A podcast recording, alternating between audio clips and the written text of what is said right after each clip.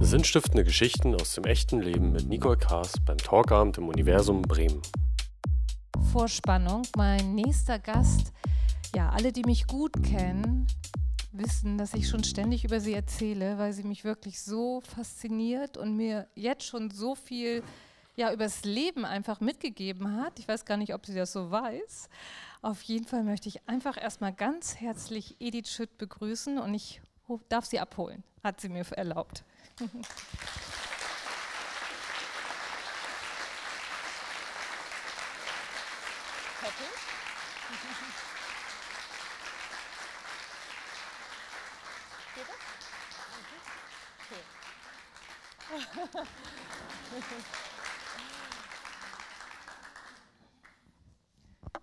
Herzlich willkommen, liebe Edith.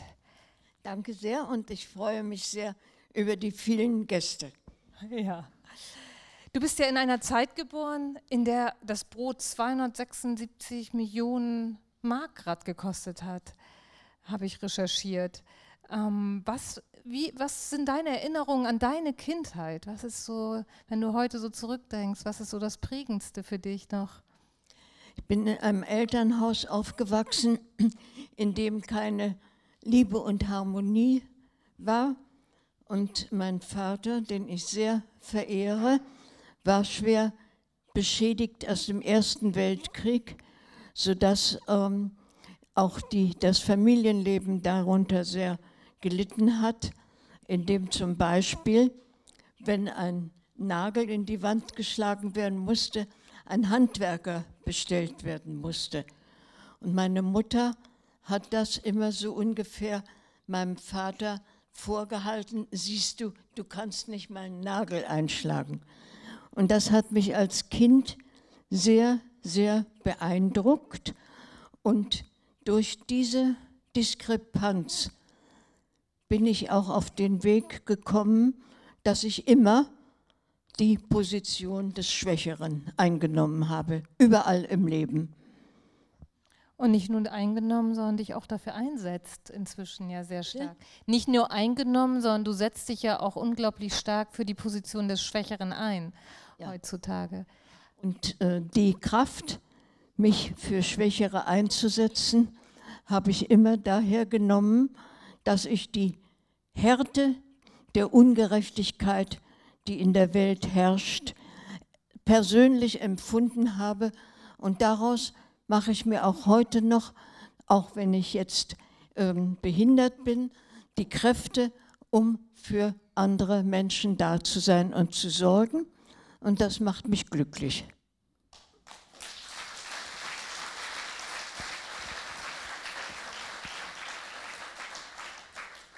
Bevor wir durch dein langes Leben ein wenig durchgehen und darauf kommen, was du jetzt heutzutage alles noch auf die Beine stellst, ähm, was wolltest du eigentlich als junge Frau von Beruf werden?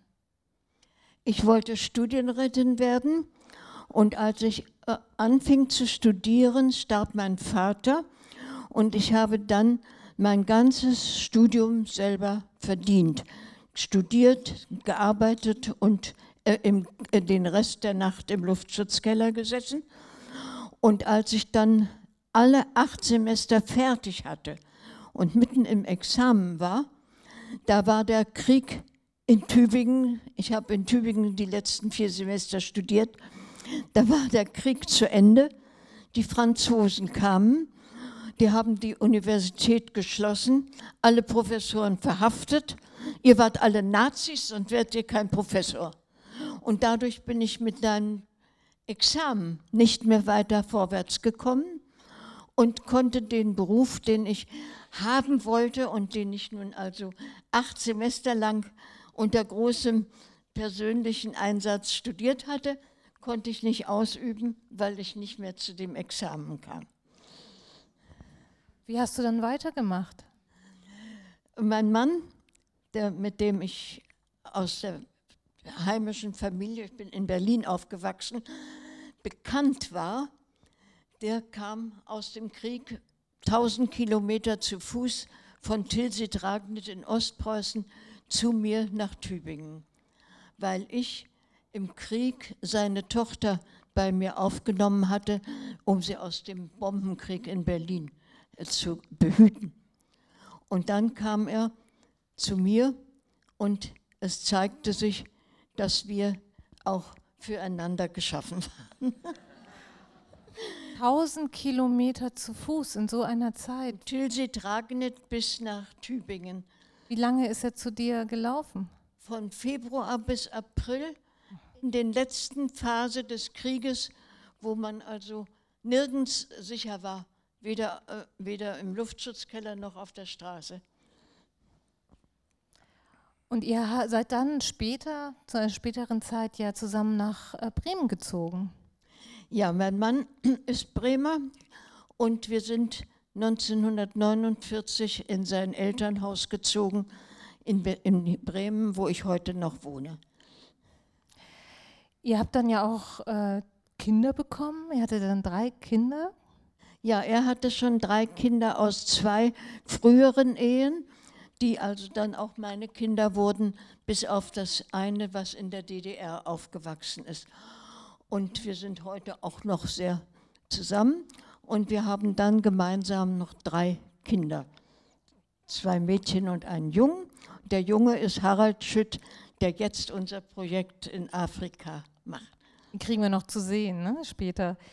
Ähm, als du dann junge Mutter von drei also Kindern warst, also deine Kinder dann, ist ja ein ziemlich fürchterlicher Unfall ich, äh, passiert. Ich musste heute gerade dran denken, als ich aus dem Auto stieg, weil es heute auch so windig ist, vielleicht nicht ganz so windig.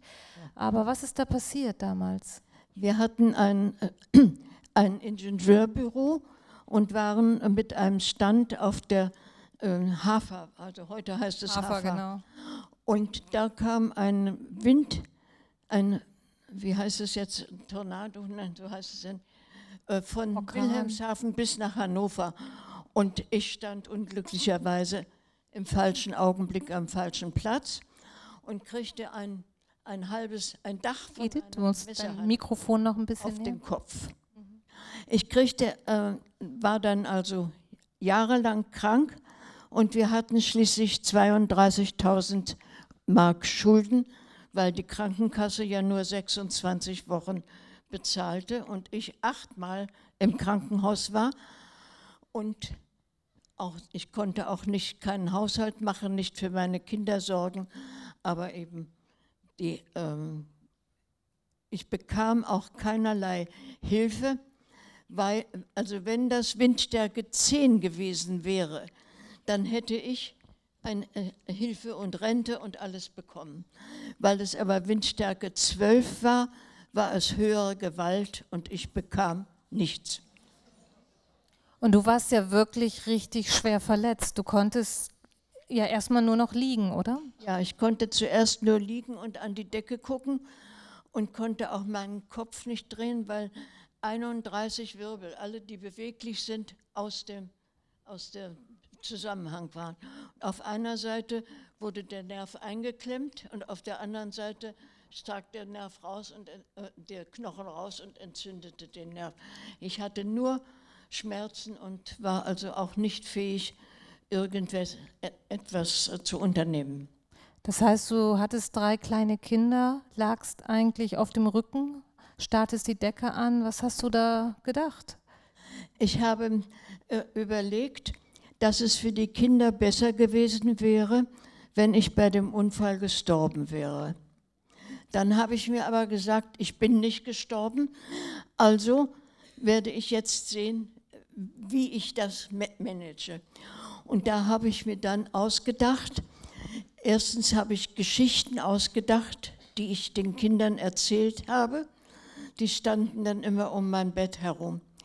Und dann habe ich erfunden, ich, ich sehe was, was du nicht siehst, mit ihnen zu spielen auf Deutsch, Englisch und Französisch.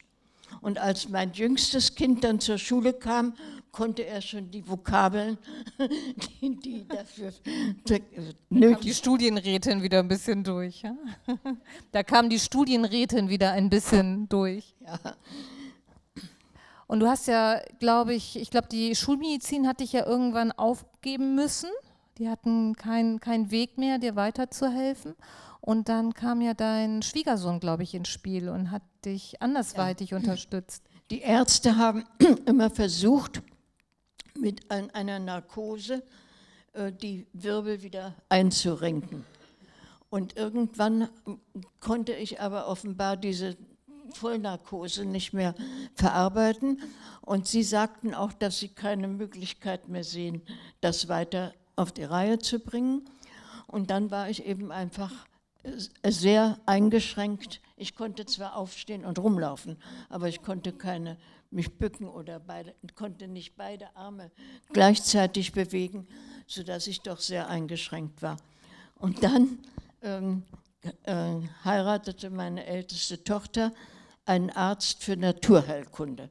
Und von da an begann es, dass äh, mit der Hilfe der Naturheilkunde, der Homöopathie, Schrittchen für Schrittchen in Jahrzehnten meine, diese Behinderung äh, noch äh, geheilt werden konnte.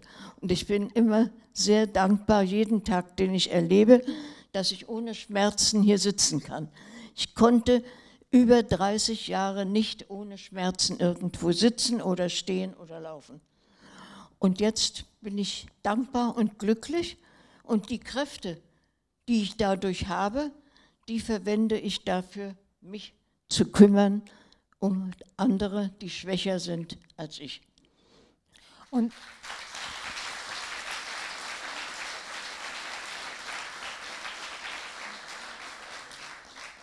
Wie ging das dann konkret los? Wie hast du angefangen, dich zu kümmern, als es dir dann ja nach wirklich 30 Jahren erst wieder so.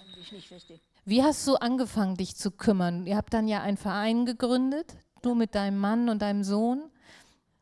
Ähm, mein Sohn Harald Schütt war Sozialarbeiter in Simbabwe, als das unabhängig wurde und lernte dann auch Namibia kennen und die dort herrschende Apartheid. Diese Apartheid war eine absolute Unterdrückung der äh, schwarzen Menschen.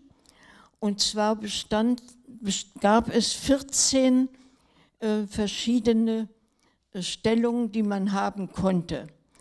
Und nur eine Gruppe davon, die bis zu den Ur Ureltern absolut weiße Vorfahren hatten, die hatten alle Rechte. Die übrigen 13 Gruppen hatten abgeschwächt weniger Rechte und die 14. Gruppe, das sind die Afrikaner, die hatten überhaupt keine Rechte. Man konnte die auf der Straße ab, abschießen oder mitnehmen und nie hörte hier jemand was von ihnen, weil die Apartheid sie eben einfach nicht als, als Menschen betrachtete. Es war buchstäblich so, dass ein Schwarzer kein Mensch war. Und als mein Sohn das kennengelernt hatte, kam er zurück nach Bremen und sagte, das wird hier gar nicht so bekannt gegeben, obwohl es unsere frühere deutsche Kolonie ist. Und wir haben dann im September 1985 äh, diesen Verein gegründet, die Familie und Freunde, der damals hieß Entwicklungshilfe von Volk zu Volk, um zu zeigen, dass wir direkt zu den Menschen, zum Volk hingehen. Heute heißt der Verein Praktische Solidarität International. Nachdem ihr schon den Verein einige Zeit gegründet hatte, ist dann ja leider dein Mann verstorben. Ja, gleich äh, kurz danach verstarb mein Mann und ebenso kurz danach ging meine, die Firma, bei der ich angestellt war, in Konkurs. Und dann stand ich nun, jetzt war ich nach 41 Jahren Ehe plötzlich alleine. Und ich hatte auch morgens nicht mehr zur Arbeit zu gehen. Und dann kam aber, dass ich gesagt habe, gut, wenn ich jetzt ganz alleine bin, dann werde ich diese Arbeit für den Verein, den wir ein paar Wochen vorher gegründet hatten, zum Inhalt meines Rentenalters machen. Und das mache ich bis heute.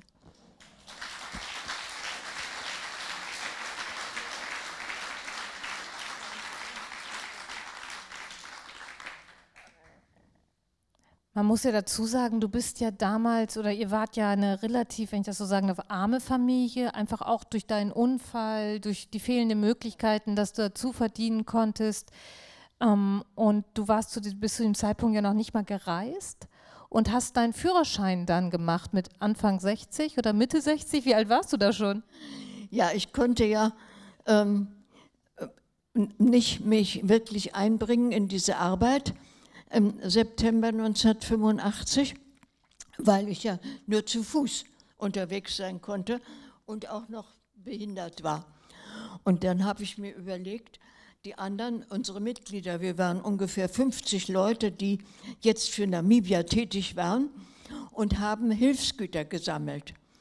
Und dann habe ich mir überlegt, ja, wenn ich jetzt, wenn ich jetzt ein Auto hätte, könnte ich doch diese Hilfsgüter einsammeln. Und dann habe ich mit 63 Jahren einen Führerschein gemacht, habe mir ein Auto gekauft und bin dann immer herumgefahren, um die Spenden einzusammeln, die wir eben äh, bekamen. Und weil ich aber, weil manche ein bisschen größer waren, habe ich mir den Anhänger gekauft.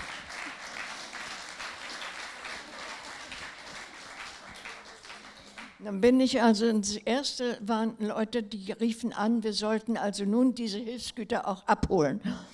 Ich sage, ja, ich komme, aber ich kann meinen Anhänger nicht, äh, nicht äh, kutschieren. Macht nichts, wir, äh, wir machen den ab, drehen Ihren Wagen rum und dann können Sie. Und dann habe ich meinen ersten bis oben hin beladenen Anhänger mit Hilfsgütern zum Hafen gefahren. Da stand unser Container und wir haben insgesamt acht große Container mit Hilfsgütern nach äh, Kwanza Sul in Angola geschickt. Da lebten 40.000 namibische Flüchtlinge. Diese Flüchtlinge waren zum großen Teil Freiheitskämpfer, die natürlich von den Südafrikanern und von den Amerikanern als, ähm, als Terroristen verschrien wurden. Wir hatten uns aber mit der SWAPO in Verbindung gesetzt, Southwest African People's Organization, die von den Vereinten Nationen als einzig legitime Vertretung des namibischen Volkes erklärt waren. Also haben wir uns mit der SWAPO in Verbindung gesetzt und die haben uns gesagt, wir haben ein Flüchtlingslager in Angola mit 40.000 Flüchtlingen und die brauchen alles. Da haben wir dann gesammelt und haben acht Container mit Hilfsgütern nach Kwanzaa geschickt. Und nachher haben wir noch nach der Unabhängigkeit 15 Container mit Hilfsgütern nach Namibia direkt geschickt. Und dann bin ich dann ein Jahr in Namibia gewesen und habe diese Hilfsgüter äh, im ganzen Land, von unten vom Oranje bis oben zum Kunene, im ganzen Land verteilt. Das war ein, ein Jahr in meinem Leben, was von der Dringlichkeit und Wichtigkeit und den Eindrücken, die ich gewonnen habe, mit das wichtigste Jahr in meinem Leben war.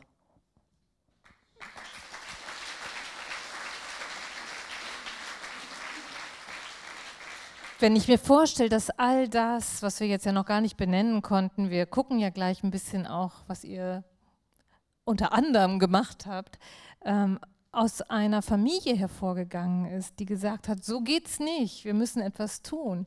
Das finde ich so beeindruckend. Und ein Projekt, was ja gar nicht, noch gar nicht so alt ist, ähm, das äh, handelte ja davon, dass äh, Namibia ja auch so eine starke ähm, ja eigentlich, eigentlich auch Rodung erlebt hat und äh, die Menschen dort auch wenig überhaupt anbauen konnten oder auch äh, zu essen hatten, gerade die ärmeren Menschen. Magst du es erzählen, was, was dir für eine Idee kam? Ja, es ist also so, dass äh, die, die Menschen, die ihre Monokultur hatten, meist also Perlhirse, keine Ernte erzielen konnten, die eine normale Familie ernährte und dass dadurch auch in den meisten Haushaltungen kein bares Geld vorhanden war, denn ähm, die viele waren auch alleinerziehende, äh, alleinerziehende Frauen und die Schwarzen in dieser Unterdrückung konnten ja auch keinerlei ähm, irgendwie äh, Gelder ansammeln oder entwickeln. Mhm. Und das war natürlich für alle ein großes Hemmnis, weil als die Unabhängigkeit dann kam und sie das erreicht hatten, wofür sie gekämpft hatten und wofür unzählige gestorben waren, zunächst damit gar nicht viel anfangen konnten, weil die äh, Verfassung, die erlassen wurde, die übrigens zu einem großen Teil hier in Bremen ähm, entwickelt worden ist, bei einem ähm, an der Universität Bremen hatte der bremische Senat ein Namibia-Projekt äh, äh, statuiert, wo übrigens die, die CDU große, in großen Buchstaben geschrieben hat, der Bremer Senat vergeudet Steuergelder für Terroristen. Und dieses Namibia-Projekt, da arbeitete Professor Hinz mit seiner Frau Helgard und ähm, äh, eben namibische Wissenschaftler. Und die haben die, die ähm, also ausgearbeitet, die Verfassung des, äh, nach der Unabhängigkeit. Mhm. Als diese Verfassung nun in, äh, ins Werk gesetzt wurde, konnten nur ganz wenige Menschen Englisch. Die SWAPO hatte aber beschlossen, Englisch zur Landessprache zu machen, denn das Deutsche war die Kolonisationssprache und Afrikaans war die äh, Unterdrückungssprache von Südafrika, von der Apartheid. Nun konnten natürlich die, nur einige konnten Englisch, die irgendwo in einem, im Ausland in einem Flüchtlingslager waren. Und da hatte die SWAPO bereits angefangen, die Flüchtlinge auf die englische Sprache und auf die Verfassung vorzubereiten. Es gab aber nur ganz wenige Menschen, die nun von der Unabhängigkeit wirklich zunächst etwas hatten. Und dann kam dir ja in diesem ganzen Zuge, dass die Menschen dort und viele ja auch Frauen überhaupt gar keine Lebensgrundlage hatten und zudem ja auch noch diese ganze Verwüstung dort sozusagen im wahrsten Sinne des Wortes entstanden ist, äh, kam dir ja eine sehr, sehr gute Idee, die du, ich weiß gar nicht mehr, über wen hörtest du von den äh, effektiven Mikroorganismen, so ging das Ganze ja los.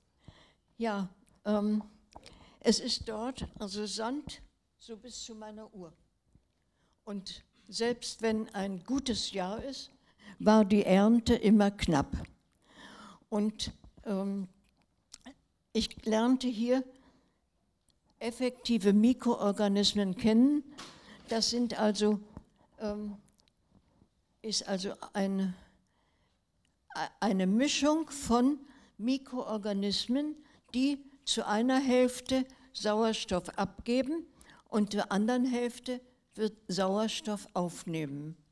Und ein japanischer Professor Higa hat diese effektiven Mikroorganismen, EM heißen sie heute, zusammengestellt, denn in seinem Vaterland in Japan gab es wenig Land und sehr viele Menschen.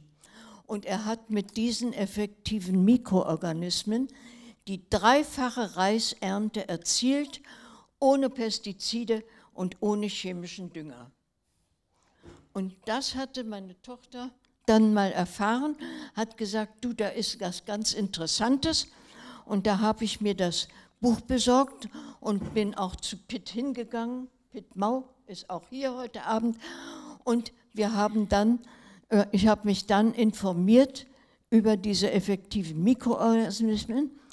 Und da ich immer nicht nur im Kopf, sondern auch mit den Händen gerne arbeite, habe ich in meinem Garten eine Kiste aufgestellt und habe aus dem Baumarkt sterilen Sand gekauft und habe dann geguckt, aha, da muss man nun also diese, diese, Effekt, diese EM äh, da reinmachen und dann 14 Tage mit äh, Plastikplane abdecken, denn die sollen äh, nicht ähm, nicht oxidieren, sondern fermentieren. Nach 14 Tagen haben wir dann wieder nachgeguckt und haben dann Grassamen da drauf gestreut. Und ich glaube, alte Grassamen aus deinem Schuppen hast du gesagt, ja, ne? die da schon ewig lagen. Noch. Also nicht irgendwelche, nur einfach eine Tüte Grassamen, die ich in meinem Schuppen hatte. Und wir haben unseren Augen nicht getraut, als wir solch hohes, dickes, grünes, wunderbares Gras. Und da habe ich gesagt, da war so ein Klick in meinem Kopf. Und da habe ich gesagt, und das mache ich in Namibia. Habe mir eine Flugkarte gekauft, bin nach Namibia geflogen und habe gesagt, guck mal Harald, das gibt es, sowas gibt es, das wollen wir hier machen. Und das machen wir seitdem.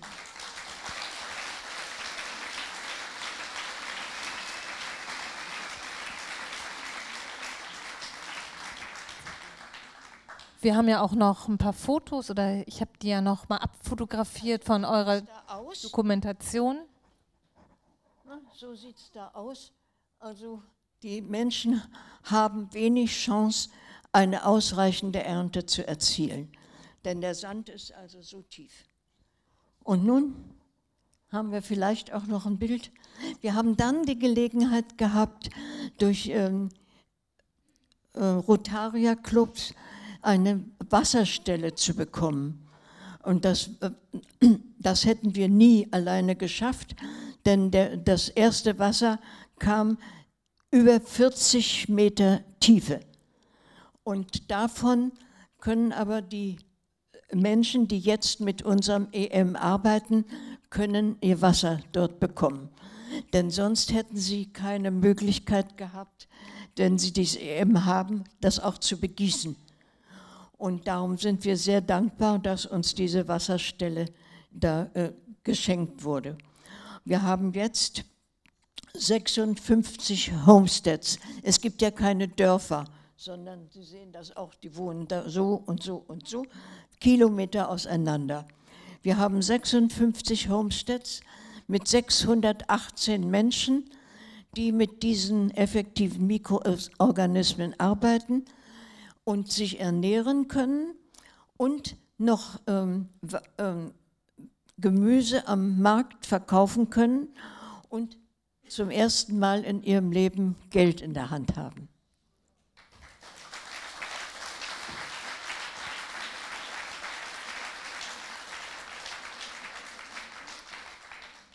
Dieses äh, Geld in der Hand, ein Bild zurück mal bitte. Mhm.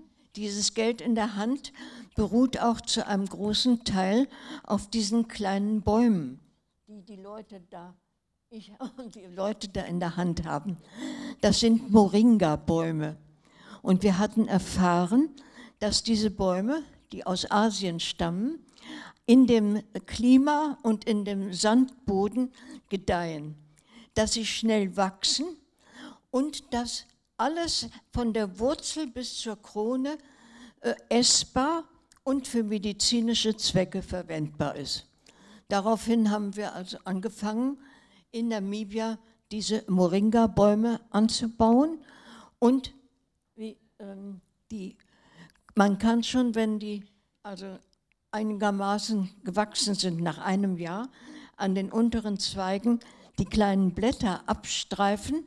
Und das gibt einen sehr teuren und gesundheitsfördernden Tee, sodass dann ziemlich bald nach, den ersten, nach der ersten Aussaat der Moringa-Bäume die Menschen schon Blätter abstreifen und verkaufen konnten für diesen Tee. Und dieses Bild, das hattest du ja eben schon erwähnt, du hast gesagt, so die Menschen dort hatten das erste Mal Geld in der Hand, aber viele hatten auch seit langer Zeit das erste Mal überhaupt grünes Gemüse in der Hand. Ja, wir hatten also ähm, vorgeschlagen, dass äh, zu, zusätzlich zu dem Anbau von Perlhirse und Mais Gemüse angebaut wird und hatten auch dann Samen besorgt. Und dann nach der ersten äh, Vegetationsperiode hatten wir also ein Erntefest. Die Menschen haben zum ersten Mal grünes Essen gegessen und waren also ganz begeistert von ihrem Gemüse. Und inzwischen ist der Gemüseanbau ganz schön fortgeschritten und sie gehen zum Markt und verkaufen das. Zum Markt ist aber immer, äh, also von einem Punkt aus, äh, zehn Kilometer hin und zehn Kilometer zurück. Da sie aber selber noch weit auseinander leben, haben sie noch sehr viel mehr, sodass es schwierig ist, dass sie ihr Gemüse, auch wenn sie einen gewissen Überschuss erzielen, äh, verkaufen können. Und deswegen haben uns jetzt die Menschen gebeten, ob wir nicht das äh, Geld aufbringen können, um einen, einen Markt zu errichten, wo sie erstens ihre, äh, ihr Gemüse verkaufen können, zweitens die handwerklichen Dinge, die sie machen. Viele sind sehr geschickt in Holzarbeiten machen wunderschöne Sachen. Und außerdem ist ein solcher Marktplatz ein, ein ähm, gesellschaftlicher Mittelpunkt, den sie ja nicht haben, da die Homesteads so weit auseinander liegen. Und wir sind jetzt bestrebt, Geld zu sammeln und aufzubringen, um in diesem, wo unser Projekt ist, in Kaisosi, einen, einen Marktplatz für die Bevölkerung zu schaffen. Wie viel Geld braucht das? Nur um eine Vorstellung Frage, zu bekommen? wie viel Geld gebraucht wird. Denn wir können ein, ein, äh, ein Stück Land dort kaufen, also das würde nicht uns, sondern dem, der, dem Marktplatz gehören. Aber es muss ja eine, äh, eine Überdachung sein, es müssen auch Stände sein, wo die Ware angeboten wird. Es muss ein, wenigstens ein Mensch äh, engagiert sein, der diesen Markt organisiert und ein Mensch, der dann die, das beaufsichtigt alles. Also es, es muss eine größere Geldsumme sein und wir bestreben, dass viele Menschen sich bereit erklären, kleine einmalige oder monatliche Spenden für die Errichtung dieses Marktplatzes uns zu, zukommen zu lassen. Im April habt ihr ja, ähm, oder ja, habt ihr gemeinsam in Namibia einen Kindergarten noch eröffnet. Du bist sogar noch hingereist, obwohl du ja, wie man vielleicht eben gesehen hast, ein wenig Probleme mit deinem Bein hast. Du hattest, glaube ich, einen Unfall mit einem Hund. Ist das richtig? Du hattest einen Unfall mit einem Hund, oder? Dein Bein? Mit einem gelähmten Fuß bin ich gestürzt. Bin, der Fuß ist gelähmt durch eine Operation und ich bin dann in so ein ähm, ähm, ne, Grasbüschel und bin so, so gestürzt. Durch den Hund, der dich losgezogen hat der arme Hund, der hat jetzt noch Angst, weil, weil er dabei war. Also der Hund ist nicht schuld, das stelle ich nochmal richtig. er war einfach nur dabei. Auf jeden Fall bist du Anfang äh, April diesen Jahres äh, trotzdem noch nach Namibia gereist, um ja, dieses wunderbare gesagt, Projekt noch zu öffnen. Im Flugzeug sitze ich genauso gemütlich wie zu Hause. Jedenfalls äh, sind äh, von diesen Menschen, mit denen wir dort mit dem EM arbeiten, eine große Zahl Analphabeten, weil sie, als die Unabhängigkeit kam, schon erwachsen waren. Sie hatten ja aber keinerlei Geld, um sich äh, englische Sprache vermitteln zu lassen oder schreiben und lesen. Und äh, diese Menschen, die eben selbst das nicht können, haben uns gebeten, als Joachim dort war, gebeten, ob wir nicht die Möglichkeit finden, ein Pre-Primary School zu errichten, das heißt eine Vorschule, in der diese Kinder auf den Schulbetrieb vorbereitet werden. Denn die Kinder alleine würden das Schulsystem nicht verstehen. Das Mädchen guckt, was die Mutter macht und der Junge guckt, was der Vater macht. Aber ein, eine Lernschule ein System würden sie so nicht begreifen. Und deswegen sollten wir, wurden wir gebeten, eine Vorschule zu bauen. Wir haben auch glücklicherweise einen Spender gefunden, mit dem wir etwas über die Hälfte dieses Schulbaus äh, bezahlen konnten und sind dann, Joachim hat dann die meiste Arbeit in Namibia geleistet und dann waren wir dieses Jahr im April, war ich dann mit dort und wir haben die Pre-Primary School eingeweiht. Und wir sind sehr glücklich.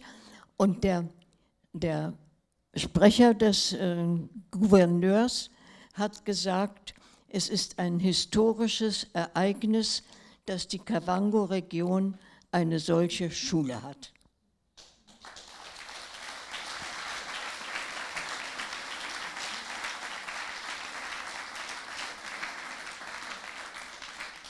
Auf diesem Bild sieht man ja auch rechts deinen Sohn, hast du mir verraten. Mein Sohn, der mich dabei Harald auf der rechten Seite und links ist Joachim, ne?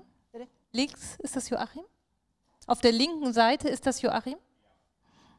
Genau.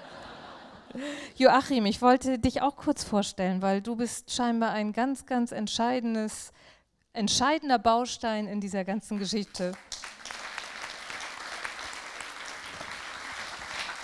Was bedeutet dir denn dieses Projekt gemeinsam mit Edith ja, teilen zu dürfen? Es ist etwas Befriedigendes und das mache ich gerne. Und es ist mit Kindern oder mit Erwachsenen, die, die was lernen wollen. Schön.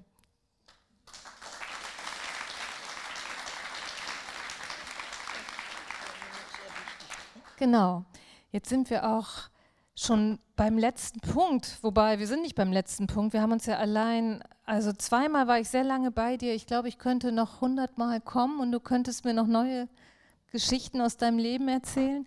Aber eine wichtige Sache, die du ja auch während deiner Krankheit, glaube ich, sehr stark nochmal für dich entdeckt hast, ist ja das Geschichten erzählen. Und du hast ja einige Geschichten, Bücher aufgeschrieben. Eins haben wir mitgebracht, das haben vielleicht einige schon gesehen. Es liegt draußen am Buchstand, der Baum.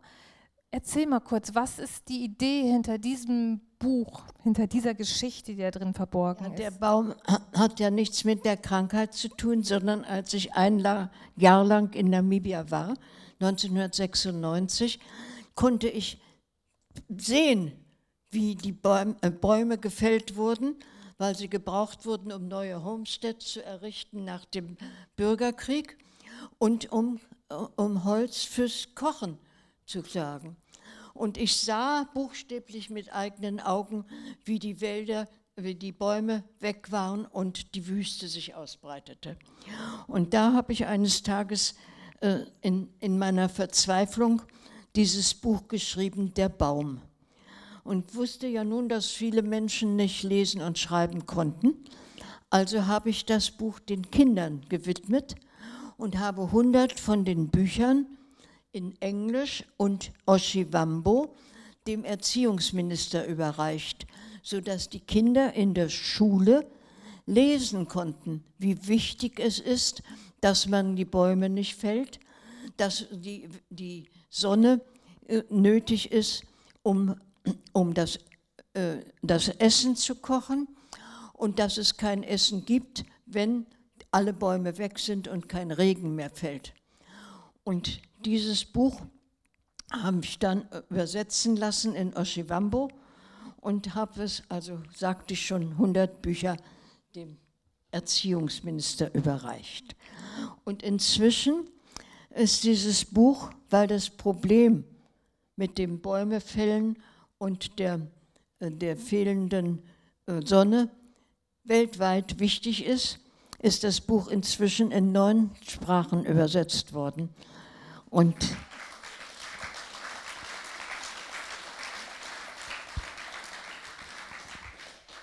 Edith, ich möchte dich jetzt noch fragen, du hast ja ein ganz bisschen aus deinem Leben erzählt, auch aus den schwierigen Zeiten, dass du über 30 Jahre so schwere Schmerzen hattest und so eingeschränkt warst und eigentlich dann nochmal so ein ganzes Leben begonnen hast, in dem du so viel bewirkst. Und wir haben ja nur einen Bruchteil heute gehört von dem, was du alles schon ja, angerichtet hast im positiven Sinne. Woher nimmst du eigentlich dieses Selbstvertrauen, das alles schaffen zu können? Komischerweise habe ich eigentlich nicht sehr viel Selbstvertrauen. Ich bin erzogen, dass alles, was ich mache, sowieso nichts taugt. Und ich habe heute noch Probleme, wenn ich was anfangen will, dass ich denke, naja, wenn ich das schon mache, dann wird es ja doch nichts. Und muss mich immer wie Münchhausen wieder äh, äh hochziehen und denken, verdammt nochmal, ich probiere das aber, damit es was wird. Und so habe ich dann einiges probiert und ist auch was geworden.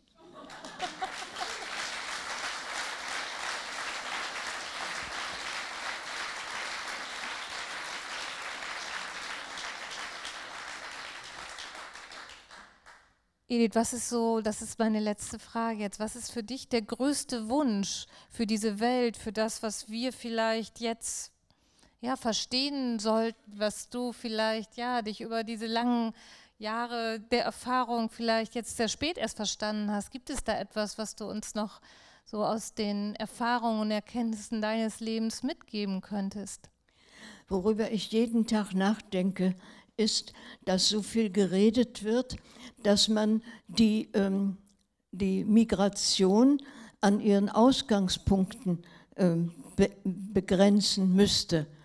Und genau das haben wir in Arbeit, wenn wir dort den Menschen, die buchstäblich nichts zu essen hatten, dazu verhelfen, dass sie erstens satt werden, zweitens etwas verkaufen können und Geld bekommen, ihre Kinder zur Schule schicken und drittens nicht mehr daran denken, auszuwandern.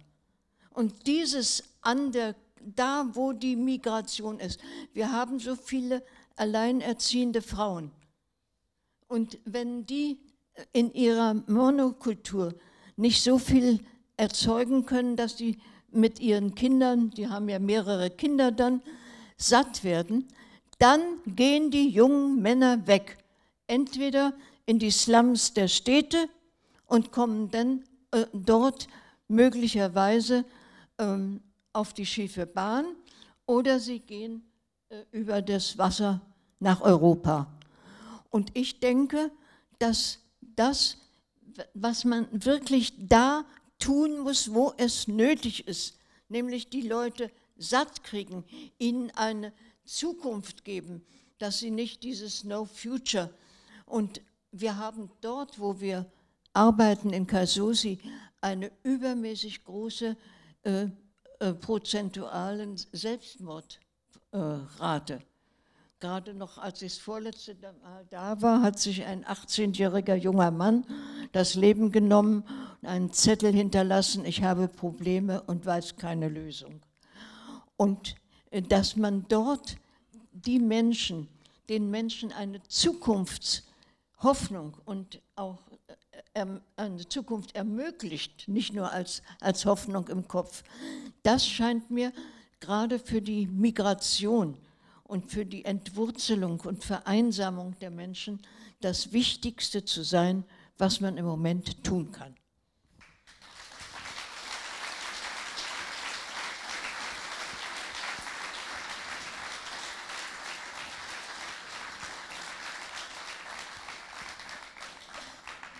Ein letztes Foto.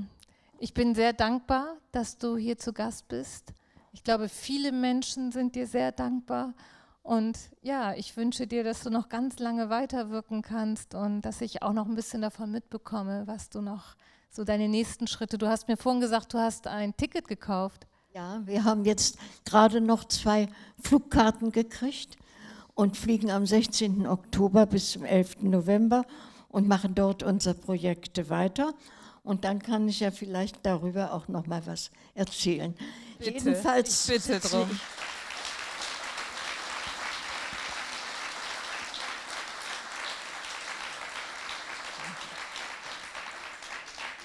Edith, ganz herzlichen Dank. Ich weiß gar nicht, ähm, möchtest du auf deinen Platz? Wir hören jetzt nochmal Musik oder bleibst du einfach mit mir hier sitzen? Ich würde gerne wieder zu. Auf deinen Platz. Gut, dann helfe ich dir gern.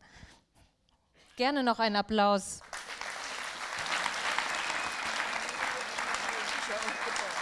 Gut.